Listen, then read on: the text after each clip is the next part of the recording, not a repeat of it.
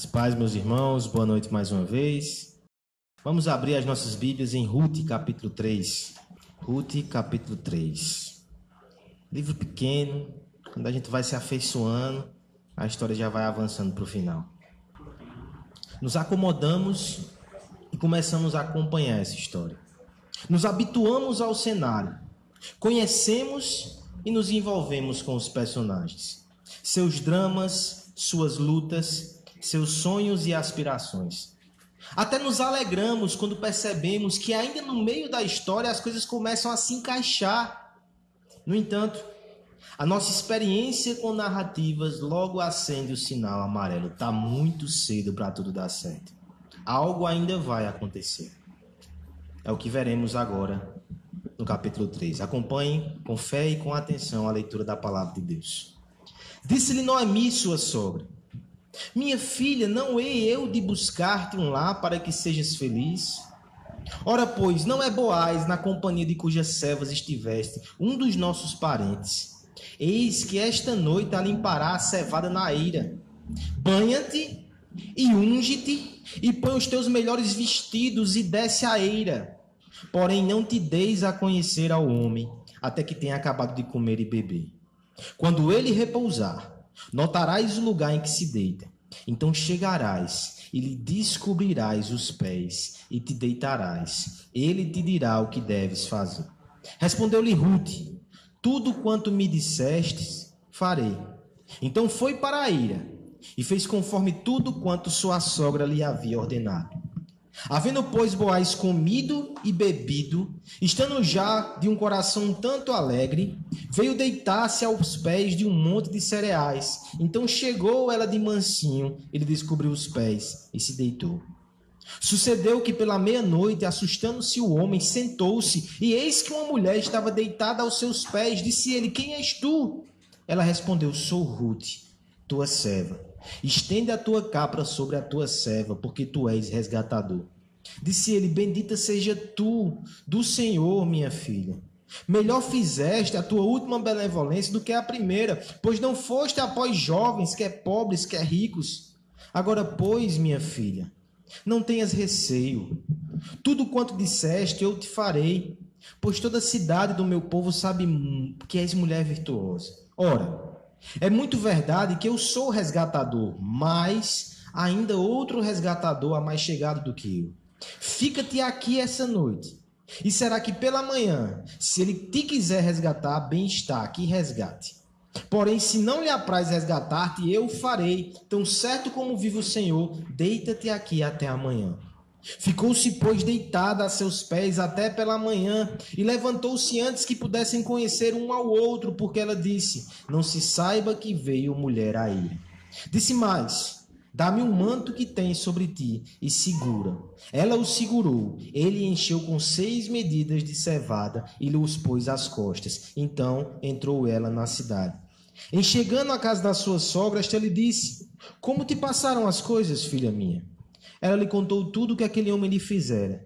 E disse ainda: Estas seis medidas de cevada ele mais, mais deu e me disse: Não voltes para tua sogra sem nada. Então lhe disse Noemi: Espera, minha filha, até que saiba em que darão as coisas, porque aquele homem não descansará enquanto não se resolver este caso, ainda hoje. Vamos orar mais uma vez? Pai amado, Pai bendito, te pedimos, Senhor que apesar de nós e das nossas limitações enquanto pecadores, a tua verdade brilhe, nos encante, nos instrua, nos confronte e nos transforme para a tua glória, em nome de Jesus. Amém. Estamos aqui diante de um romance incomparável Faria bem para nós, então, a esta altura do campeonato, é numerar os ingredientes que, ingredientes que nós já temos nessa receita. Quase que não sai.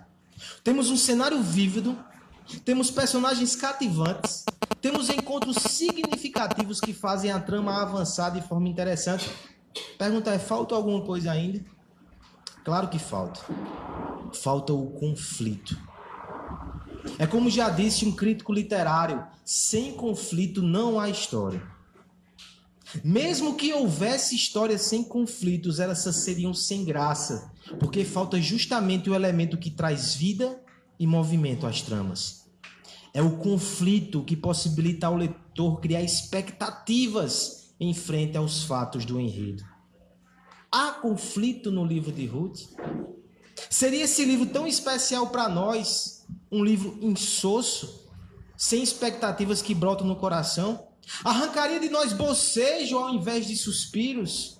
Justamente a trama que aponta para a história da redenção em absoluto, meu irmão. O autor da redenção é um dramaturgo incomparável. Na verdade, eu ouço dizer que toda boa história, que todo bom autor se inspira nele. Explico. Alguém já disse certa vez que a estrutura de uma boa história basicamente é composta por apresentação de personagens, complicação, clímax e desfecho. Isso está por trás dos livros, dos filmes e das novelas. E alguém apontou que essa estrutura parece muito com algo que conhecemos na teologia: criação, queda, redenção e consumação. Ou seja, por trás de toda boa história existe aquela que é a maior das histórias, a história da redenção, o evangelho. E Ruth, como nós estamos vendo aqui, que aponta para essa história, ela também vai ter esses elementos. Chegamos hoje no elemento da complicação, no elemento do conflito, o conflito que antecede o clímax. Não me julgue mal. Eu não estou dizendo, não estou sugerindo que a história dessas mulheres foi fácil e não teve conflitos. Seria injusto da minha parte. Duas mulheres sozinhas, viúvas, numa situação de fragilidade social e econômica, vivendo no Oriente Antigo. Sendo uma delas estrangeira, essa história de modo nenhum está passível de ser considerada como um conto de calmaria. No entanto, à medida que nós nos aproximamos do grande desfecho, do grande clímax, da grande resolução de tudo, se há um final feliz e elas estão caminhando para lá, antes disso, a temperatura vai subir um pouco mais. O empoderável, mais uma vez, erguerá os seus tentáculos na direção dessas mulheres e os nossos batimentos acelerarão com as, as delas. A tensão vai aumentar. Isso vai acontecer exatamente no capítulo 3.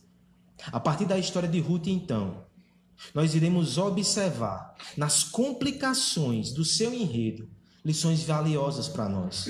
Porque cada um de nós também caminha nessa estrada. Nós já conhecemos o personagem da redenção, o grande protagonista. Nós estamos caminhando para o desfecho e para o clímax, mas até lá ainda nos restam conflitos. Ainda nos restam complicações. É sobre isso que vamos falar nessa noite e vamos resumir todo o ensino dessa passagem numa proposição que diz assim: O amor tem seus riscos. Por isso precisamos de uma aliança mas só há aliança onde há esperança. Nós desbravaremos todos esses tópicos nessa noite. O tema da exposição será riscos, aliança e esperança. Começaremos, portanto, nos riscos, verso 1 até o verso 7. Vamos fazer essa leitura mais uma vez, a uma só voz, todos juntos. Disse-lhe Noemi: Tua sogra, minha filha, não hei de eu buscar-te um lado para que sejas feliz? Ora, pois não é Boaz, na companhia de cujas servas estiveste. Um dos nossos parentes, eis que essa noite a limpará a cevada na ira. Banha-te, unge-te. E põe os teus melhores vestidos e desce a ira. Porém, não deis a conhecer a homem até que tenha acabado de comer e beber. Quando ele repousar, notarás o lugar em que se diz. Então chegarás e lhe descobrirás e ele te dirá o que fazer. Respondeu-lhe tudo quanto me disseres farei.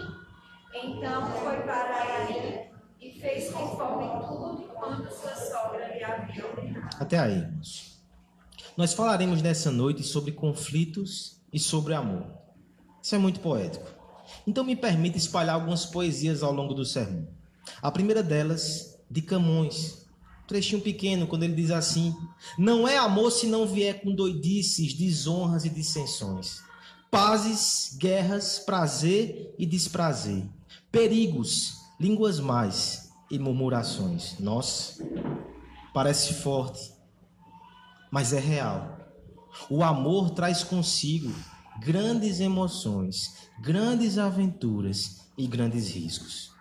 Eles começam no início da nossa empreitada romântica, todas as possibilidades que se abrem, a guerra pela conquista. Mas elas continuam, as aventuras e os riscos, a manutenção de uma aliança, o conserto de uma aliança nos momentos de crise. Relacionamentos e amor no geral não nos deixam em posição cômoda quase que nunca. Veja o que acontece aqui com Ruth nesse aspecto. Ela estava parada, o capítulo número 2 termina com o fim da cega, com o fim da colheita. Passaram-se dois meses, ela aqui, Boaz ali, cada um no seu lugar, convivendo socialmente bem. Nada aconteceu. Ela volta para a casa da sua sogra, ela vive na casa da sua sogra. Alguém tem que tomar uma atitude. Noemi toma. No verso 1, Noemi chega: Filha minha, eu vou te deixar sem marido? Vou nada, eu vou dar um jeito nisso. Noemi mudou, não é? Essa é a Noemi que no capítulo 1 diz: Filha, vai embora, estou amaldiçoada, não te posso dar marido. Agora diz: Minha filha, eu vou te dar um marido. Eu vou arrumar alguém para andar contigo e para cuidar de você. Vou sim. Sabe quem? Verso 2: Não é Boaz, aquele com quem você colheu esse tempo todo nas suas terras. Nosso parente resgatador é ele. É interessante que Nesse tempo de dois meses, possivelmente Noemi observou muito de perto o caráter daquele homem. Ela está sendo alcoviteira nessa situação e preparando esse relacionamento, mas ela não está fazendo isso sem conhecer o caráter daquele homem. O caráter de Boaz foi aprovado, foi testado, por isso ela chega para Ruth e diz: Minha filha, é ele. É hoje. Inclusive, é hoje mesmo. Verso 2, no final. Hoje ele está na eira. É hoje. O que é a ira, meus irmãos? Perceba que o plano de Noemi é bem peculiar. A ira era um lugar que ficava afastado das plantações. As plantações já ficavam afastadas da cidade. Era longe, distante. A eira era um lugar onde levavam os feixes de trigo depois de colhidos e eles eram esmagados. Depois de esmagados, eles eram peneirados. Era a etapa final do processo. Era um lugar que ventava muito, por isso nós vamos ver aqui uns detalhes interessantes. E depois desse trabalho contínuo, os homens costumavam celebrar, festejar, dormir ali e no dia seguinte já começavam a transportar tudo aquilo. Era a etapa final. Pois bem, Noemi diz: é hoje, é a eira. Ruth deve ter dito: e daí? Vou peneirar com ele, o que é que vai acontecer? Não, deixa eu falar, minha filha, olha o meu plano. Vai tomar um banho e vai passar perfume. Por favor, não duvide das condições higiênicas de Ruth. Não é que ela não fosse muito afeita a banhos. Existe um detalhe interessante aqui. Banha, banha-se, unge e coloca tua roupa mais bonita. Alguns comentaristas vão dizer que nessa tríplice recomendação está a recomendação do dia de núpcias. Na verdade, ela está se vestindo aqui como uma noiva. Bonito, né? Mas esquisito. Noiva, vai lá para a ira. Noiva, vai lá para o lugar de trabalho. Você vai chegar lá e tem mais. Quando chegar lá, você não vai se expor a priori. Fique discreta. Se esconda. Ele não vai te ver. Os detalhes do plano avançam. Verso 4. Fique olhando, esperando ele acabar de comer, beber e depois, quando repousar, notarás o lugar em que se deita então chegará e descobrirás os pés e te deitarás. Por, por que descobrir os pés? Como já disse anteriormente, a eira era um lugar com muito vento, até para ajudar na hora de peneirar. Aqueles homens jogavam uma, uma manta muito pesada sobre si para se aquecer. Ao levantar e deixar os pés dele desnudos, questão de minutos, aquele homem iria acordar com o vento frio tocando seu corpo. Iria perceber que ela estava ali. Esse foi o plano. Você consegue perceber como esse plano é arriscado? O que é que poderia acontecer com aquela mulher sozinha tão distante, tão desprotegida. Se fosse um homem abusivo, ele poderia aproveitar-se dela. Mas não é o caso. Noemi conhece o caráter e a fé de Boaz. No entanto, Ruth também poderia ser mal interpretada. Que moça atirada. Como é que ela faz algo assim? É Moabita. Moabita era um povo que tinha má fama nesse aspecto. Os riscos são muitos. Mas ela vai. Ela vai e ela segue o plano. Na ira, no escuro, quando ninguém estava vendo, eles teriam um momento de acertar as coisas. Seria uma audiência única que tanto Noemi, tanto Ruth como Boaz jamais tiveram. Todas as luzes cessariam e só os dois teriam a palavra e a voz naquele momento. O risco é grande, mas a oportunidade é gigantesca. Como é que Ruth recebe essa proposta? Como é que vocês receberiam uma proposta assim? Verso 5, ela responde: Tudo quanto me disseres farei. Ruth é uma dessas. Ruth é uma dessas. Ela obedece, ela se arrisca e ela vai. É interessante até que no final do verso 4 é dito o seguinte: você vai fazer isso tudo e depois você vai esperar para que ele diga o que você deve fazer. Você vai se colocar nessa posição arriscada e ele é que vai falar por todas as razões do mundo, esse plano parece ser demasiadamente arriscado. Ela diz: Eu farei. E ela não só diz, verso 6, ela faz. Porque Ruth é uma dessas mulheres. A despeito dos riscos, o risco de ser mal compreendida, difamada, talvez sofrer alguma espécie de violência. Mesmo não tendo um protetor masculino, estando sexualmente vulnerável, mesmo sem dinheiro, financeiramente destruída, mesmo sem amigos, uma mulher solitária, mesmo fora do seu país, estava aberta e suscetível a diversos preconceitos, mesmo sem tudo isso, ela tem fé, ela se move por fé e ela demonstra uma submissão ativa, que é uma pérola. É preciso ter muita coragem e muita fé para ter uma postura dessa. Mas é como alguém já disse: a vulnerabilidade faz parte do amor. Aqueles que não estão dispostos a ser vulneráveis jamais amarão, jamais terão fé, jamais terão um passo de coragem, colocando-se diante do empoderado, somente porque ouviu, creu e obedeceu. Isso é um símbolo de fé. Isso é um símbolo de amor. Falando sobre amor, C.S. Lewis o descreve da seguinte forma: O amor é quente como as lágrimas. O amor é lágrimas. É pressão na cabeça. É tensão na garganta. É dilúvio, semanas de chuva, fontes de feno inundados, mares sem forma entre as sebes. O amor é ardente como fogo. O amor é fogo. Todo tipo de fogo Fogo do inferno, cheio de avidez e orgulho, desejo lírico, forte e doce, risonho, mesmo quando desejado, e é também a chama celeste de onde vem todo o amor. O amor é suave como a primavera. O amor é primavera. Cânticos de aves pelo ar, aromas frescos nas matas, a sussurrar: coragem, dizendo à seiva e ao sangue: calma, segurança e repouso são bons mas existe algo melhor. O amor é duro como os cravos.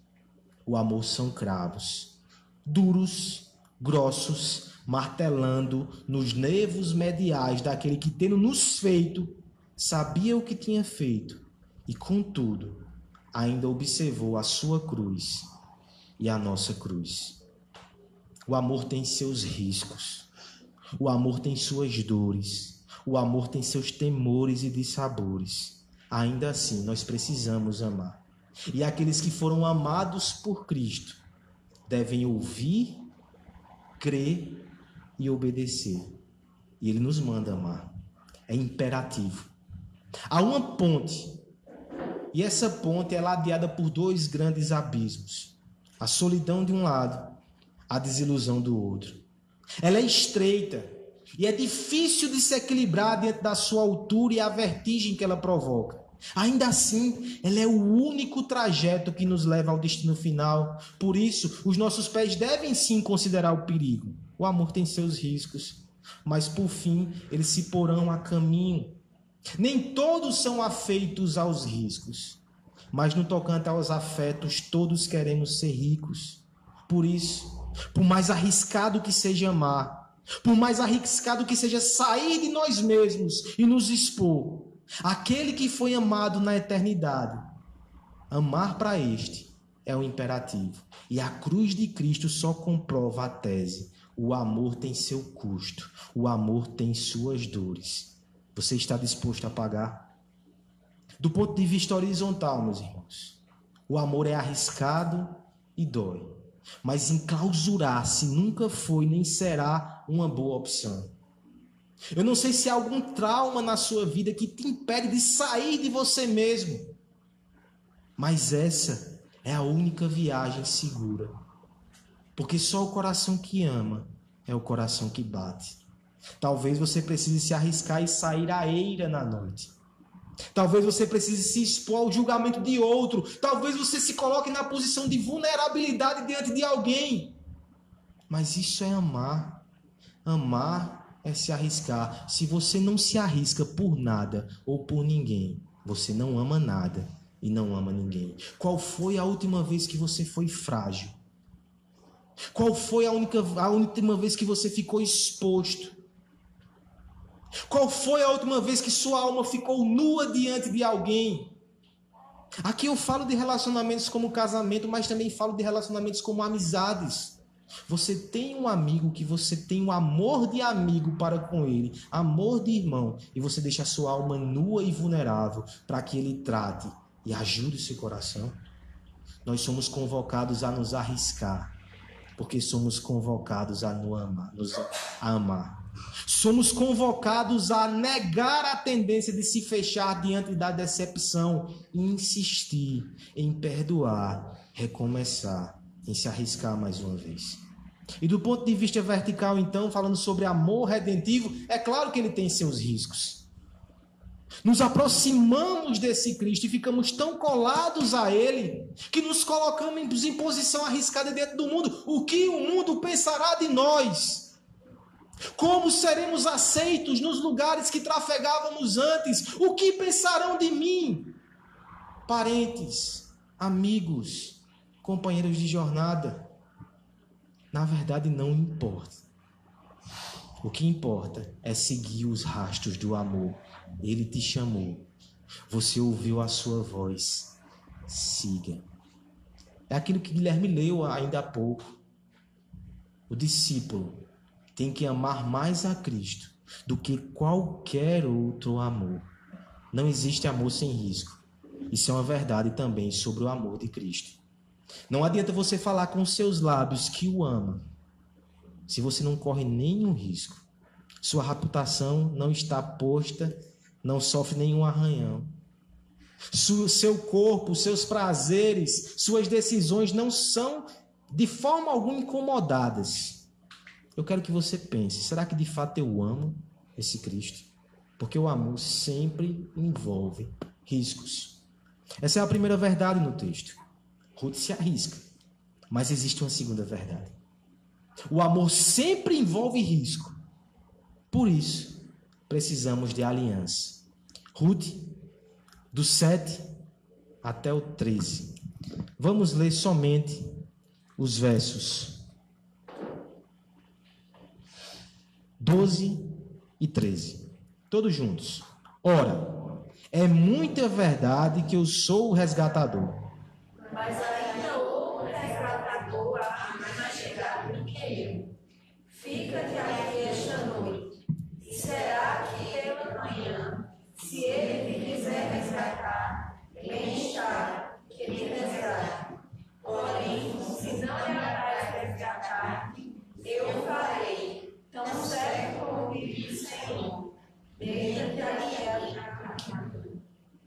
C.S. Lewis, mais uma vez, no seu livro clássico Quatro Amores, ele diz o seguinte: Amar é sempre ser vulnerável.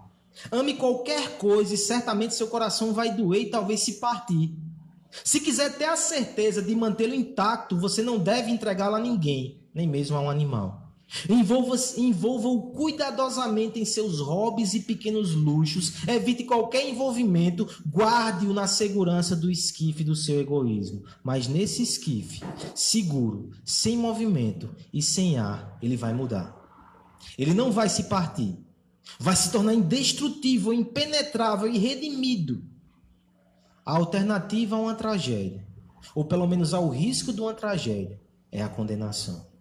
O único lugar além do céu onde se pode estar perfeitamente a salvo de todos os riscos e perturbações do amor é o inferno. Nós precisamos amar, apesar dos seus riscos. Como então amar com tantos riscos? A sabedoria bíblica, ela é muito eficaz em dizer há um caminho. É o caminho da aliança. Nossa sociedade não importa-se com isso, parece simplesmente um conceito arcaico, antigo, ultrapassado. Aliança, compromisso e voto. É somente aqui que nós podemos amar com segurança. Perdemos quando nos afastamos disso. Enxergue isso agora na história de Ruth. No verso 8, nós temos um momento de grande tensão acontecendo. Sucedeu que pela noite, assustando-se o homem, sentou-se Eis que uma mulher estava sentada aos seus pés. É interessante que nós falamos sobre os riscos que Ruth passava nesse plano engenhoso. Nós falamos sobre os riscos de Boaz. Ele era um homem honrado e íntegro. A presença daquela mulher também poderia trazer difamação para si. Um homem que tinha a reputação que ele tinha poderia ter problemas com aquilo. Ele fica assustado porque aquilo pode ter um golpe. É interessante que na língua original o verbo é tão forte que é sinônimo de tremer. Você tem um susto tão forte que seu corpo treme. De fato, ele assustou-se com aquela situação. Daí vem a pergunta no verso 9: Quem és tu? Quem és tu? O que é que estás fazendo aqui? E aqui há algo interessante que me intrigou por muito tempo nesse texto. Se você lembrar, a recomendação de Noemi foi: Vá, faça tudo isso, se prepare e deixe que ele fale. Agora veja se foi isso que aconteceu no verso 9. Disse ele: Quem és tu? Ela respondeu: Sou Ruth, tua serva. Até aí tudo bem, né? Está só se apresentando. Estende a tua capa sobre a tua serva, porque tu és resgatador. E parece que ela não seguiu muito a recomendação de Noemi. Ela falou. Ela disse logo a sua proposta. Por que isso? O comentário mais interessante a esse respeito foi do pastor Emílio Garófalo, quando ele disse: Talvez Noemi não considerasse como as moabitas tinham má fama. Ela poderia ser muito mal interpretada. Ela foi logo dizendo qual era o seu propósito. Ela não estava ali para seguir os caminhos de prostituição de Moab. Ela queria seguir o caminho da piedade. Ela queria seguir o caminho do Senhor. Por isso é que ela lança essas palavras: Estende a tua capa, sou tua serva, és o meu libertador. O que é que Ruth está dizendo aqui? Rapaz, Ruth está pedindo esse homem em casamento. Ousadia dela. Ela é proativa, sempre foi, né? Estender a capa era um sinal no Oriente Antigo de aliança. O homem estendia a capa sobre a mulher e dizia: Você está debaixo da minha proteção. É um pedido de casamento. É interessante que há um jogo de palavras aqui, inclusive com o que Boaz disse no capítulo passado. Boaz disse: Você veio para debaixo da capa do Senhor. O Senhor estendeu as suas asas sobre ti. É como Ruth está dizendo: Estendeu. Você não quer representar Deus na minha vida, não? Teologicamente afinada. Que cantada teológica.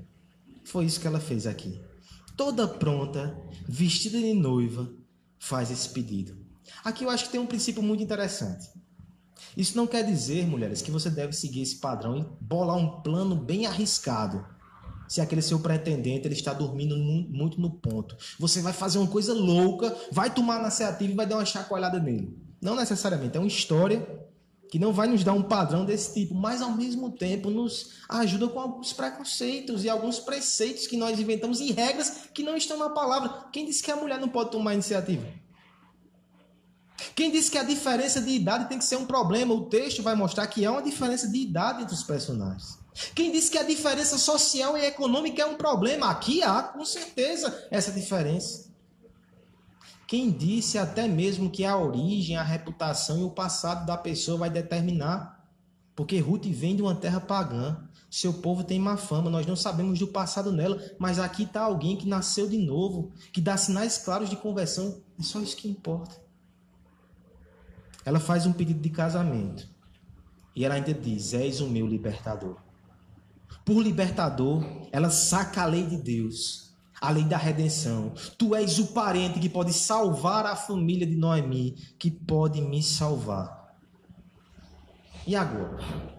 O que é que acontecerá? Ela se expôs demais. Não só armou a cena, como ela pediu ele em casamento. Será que será atendida? Será rejeitada? Será preterida? Boaz ele tem uma característica muito importante. Ele tem palavras que acalmam. Senhoritas, que boa recomendação quando você está procurando alguém para caminhar com você. Ele tem palavras que te acalmam. Então essa pessoa, ela vai te abençoar.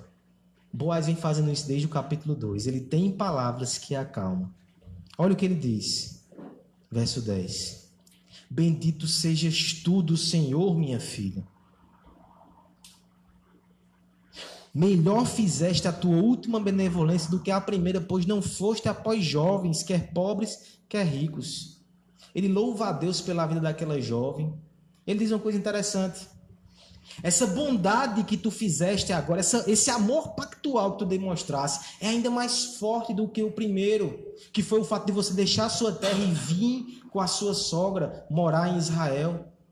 Porque o que ele está dizendo, você poderia ter ido atrás de mais jovens, é possível que houvesse uma diferença de idade.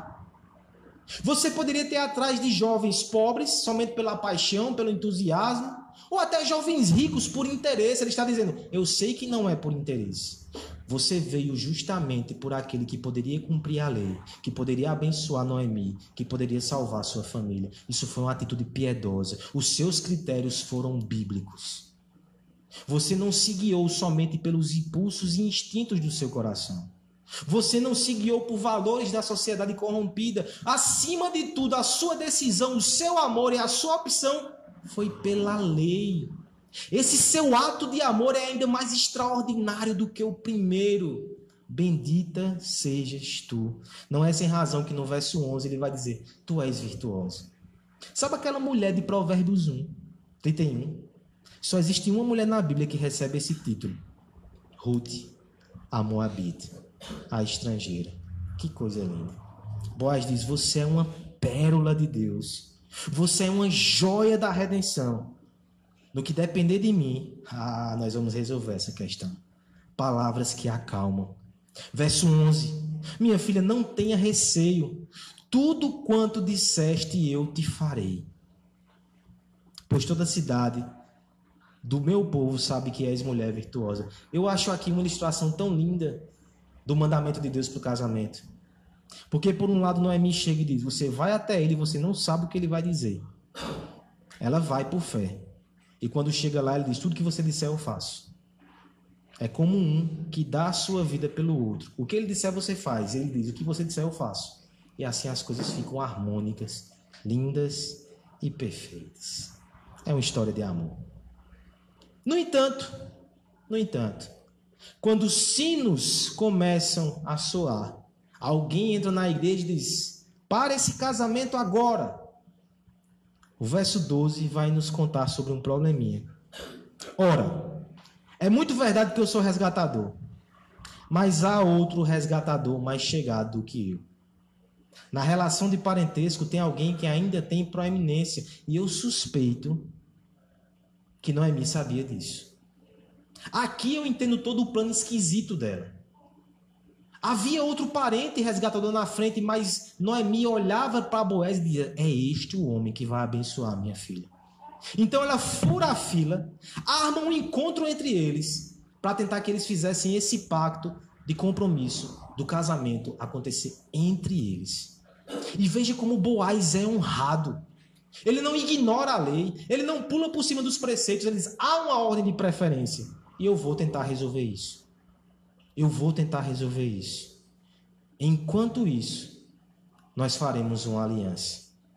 Olhe a aliança como é inserida nesse contexto para tranquilizar o coração de Ruth.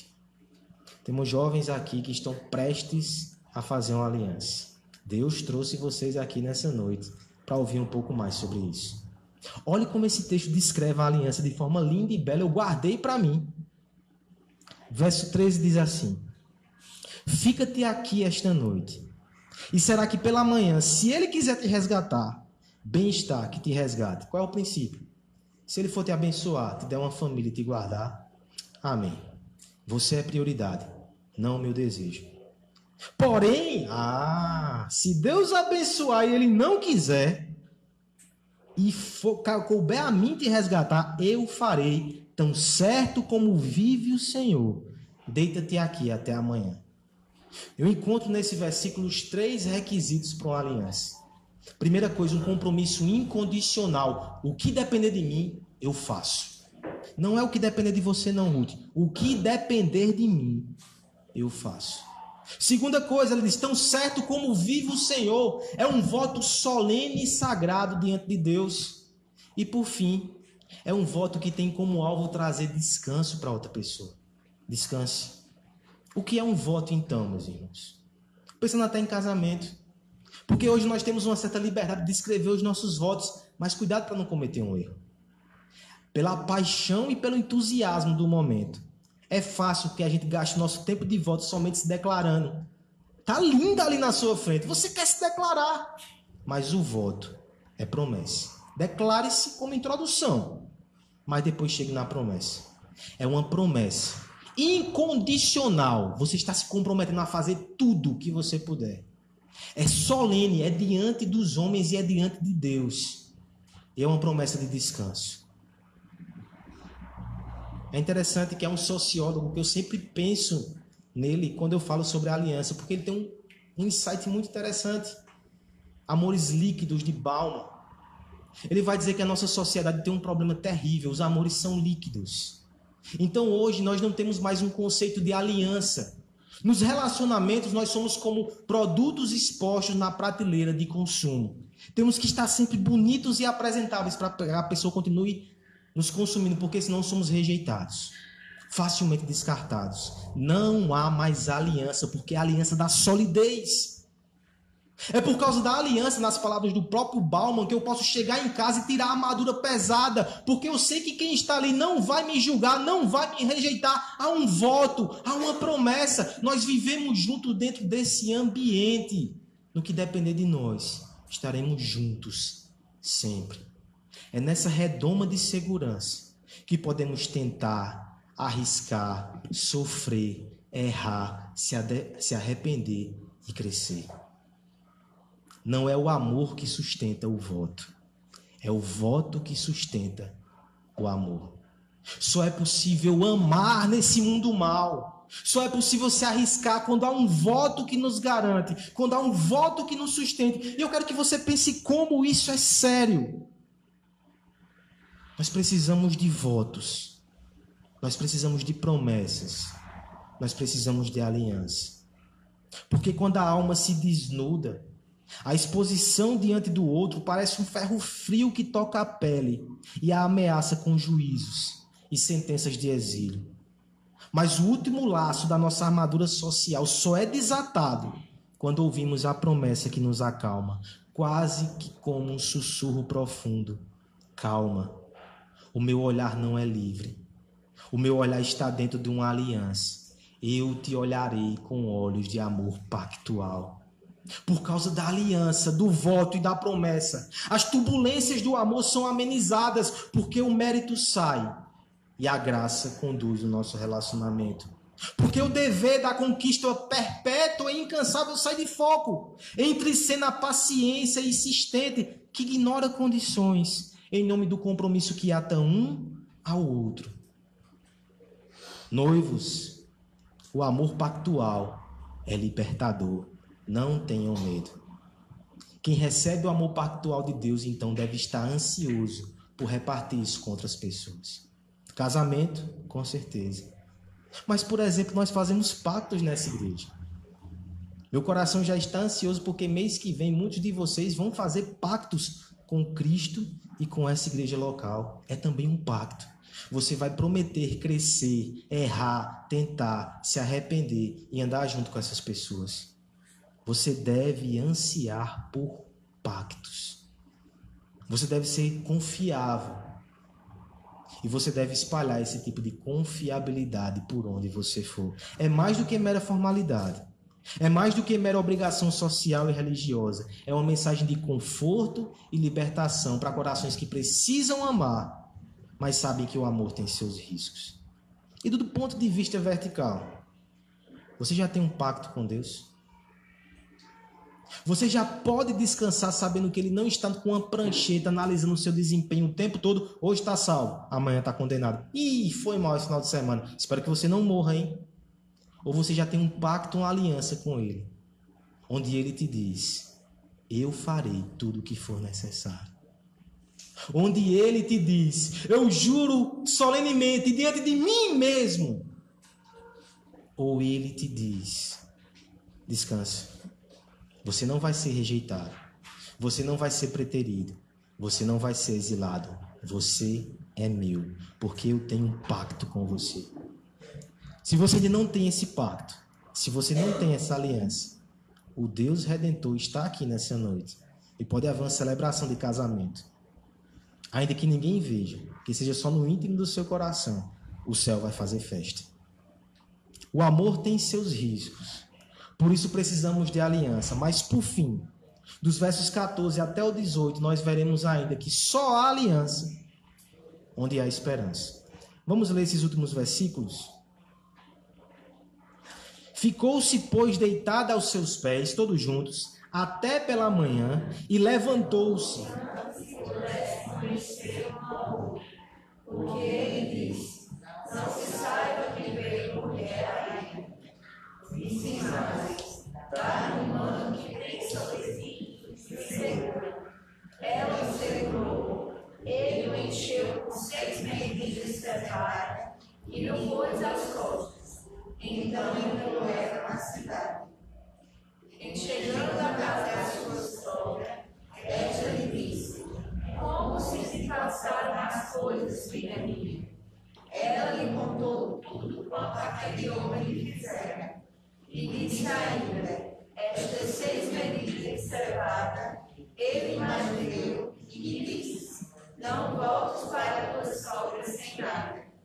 Então lhe disse Noemi: Espera, minha filha, até que saibas em que darão as coisas, porque aquele homem não descansará enquanto não se resolver este caso ainda hoje. Último poema. Carlos Drummond de Andrade, um trecho do poema Não se mate. Carlos, sossegue. O amor é isto que você está vendo. Hoje beija, amanhã não beija. Depois de amanhã é domingo e segunda-feira ninguém sabe o que será. Inútil você resistir ou mesmo suicidar-se. Não se mate. Oh, não se mate. Reserva-se todo para as bodas que ninguém sabe quando virão, se é que virão. O amor tem seus riscos, tem suas angústias, especialmente para aqueles que ainda estão fora da aliança. Então Carlos sofre.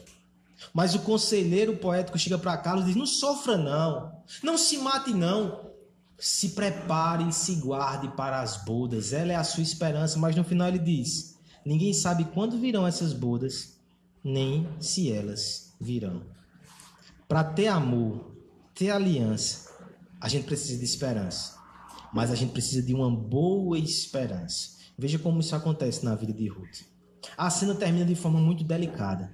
Boaz diz: Fica aqui, não sai de madrugada que é perigoso. Também cuidado para não sair e ser exposto. Você vai sair quando estiver amanhecendo. Eles dormem e eles respeitam um a integridade do outro.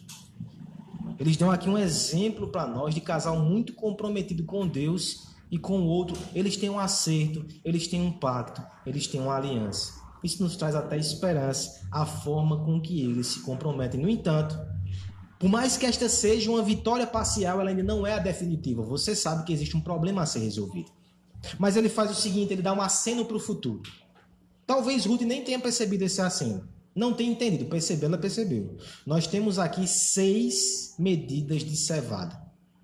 26 quilos. Presentinho que Boaz deu. Boaz parece ser meio exagerado. Né? Lá sai Ruth carregando 26 quilos até a cidade.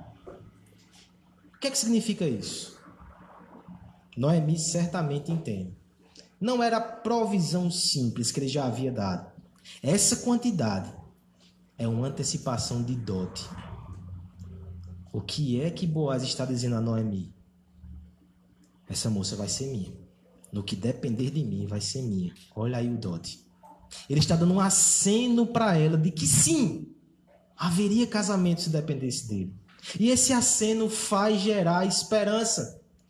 Você percebe que a postura de Noemi é totalmente outra, e não só agora. Desde o início do capítulo, essa mulher foi renovada. Ela saiu de uma postura depressiva, passiva, agora ela é ativa e esperançosa.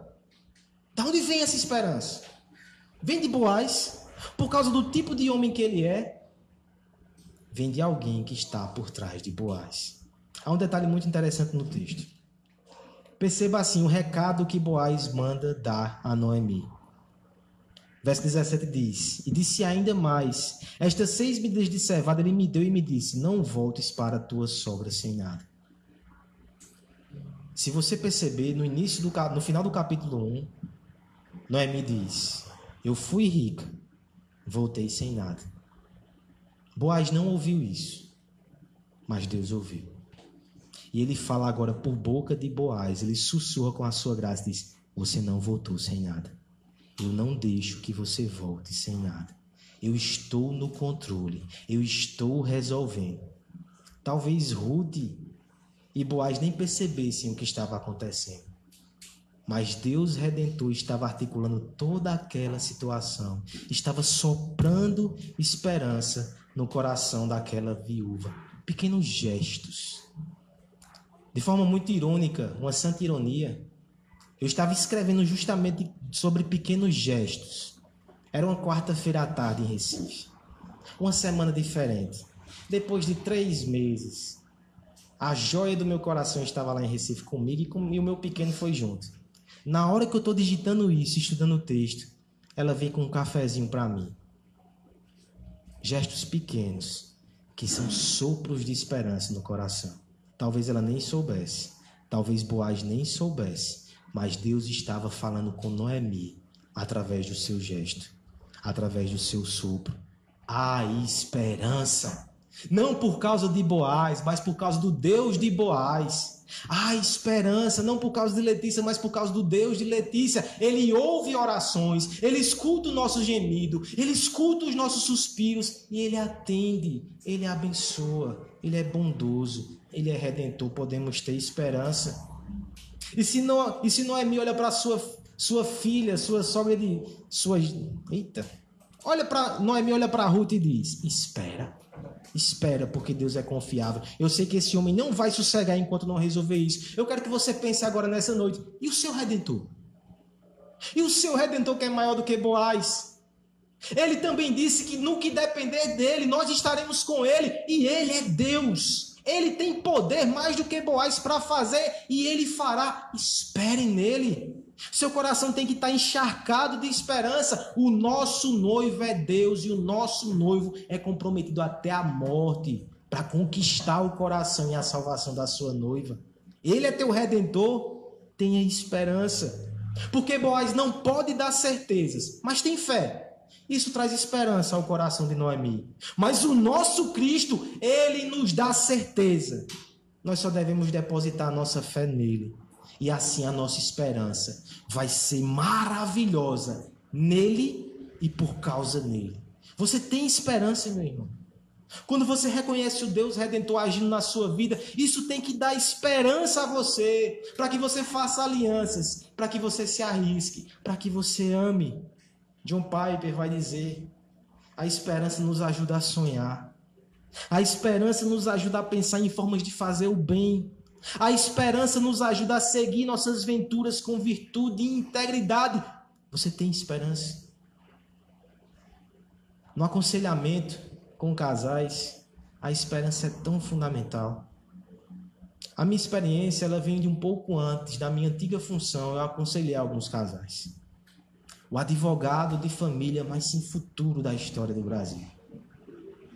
Um casal vinha até mim querendo se divorciar. Eu passava um mês aconselhando. Consegui reconciliar dois. Não ganhei um tostão. Um amigo meu me disse: saia dessa profissão, você vai falir. Tem que ser pastor mesmo. Mas alguns casais eu não consegui. Eles não tinham um pingo de esperança. E eu nem julgo. Eles olhavam para o outro e diziam: Esse aqui eu já conheço muito mais do que você. Não tenho esperança nele. É interessante que com um casal cristão é diferente. Porque talvez ele possa dizer a mesma coisa. Esse aqui eu conheço, pastor. Mas a esperança não está no outro. A esperança está no que Deus vai fazer no outro. Nós somos obras inacabadas. Mas o escultor da graça continua trabalhando. Os pecados de hoje não serão os pecados de amanhã. As dores de hoje não serão as dores de amanhã. No fim, ele vai tirar todo o pecado da pessoa que você ama e ela vai estar tão perfeita e santa que você nem imagina como ela vai ser linda. Mas essa esperança não é na pessoa. Essa esperança é no Redentor. É no Deus que está por detrás da pessoa. Ela faz toda a diferença.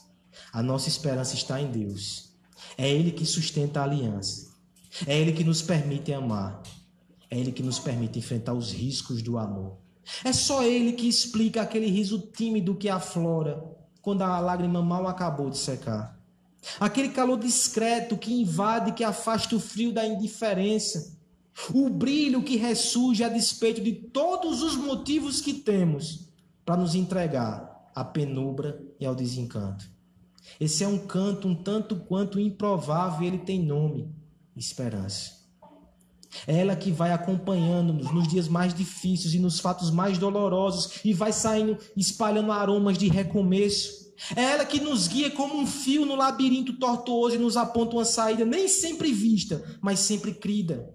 É a esperança que nos faz amar apesar dos riscos e nos faz avançar mesmo nos dias mais nublados. Você conhece o seu redentor?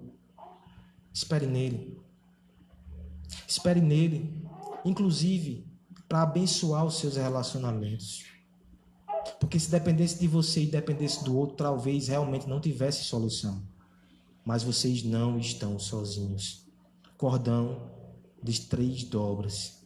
Não fique amargo. Não fique ressentido. Continue amando. Continue perseverando. Continue confiando nele. Confie, inclusive, que a grande história de amor redentivo vai ter um desfecho perfeito por causa dele.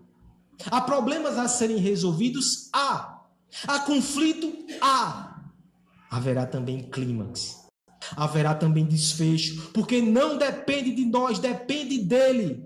Ele é a nossa fonte de esperança, porque a nossa aliança foi feita com Ele. Quando duvidar, lembre que Ele tem te dado cereal, Ele tem te dado sustento, Ele tem te dado declarações de amor todo dia do Senhor. Você vai chegar lá, você não vai ser abandonado, você não vai ser rejeitado. Ele nos conduzirá até o fim.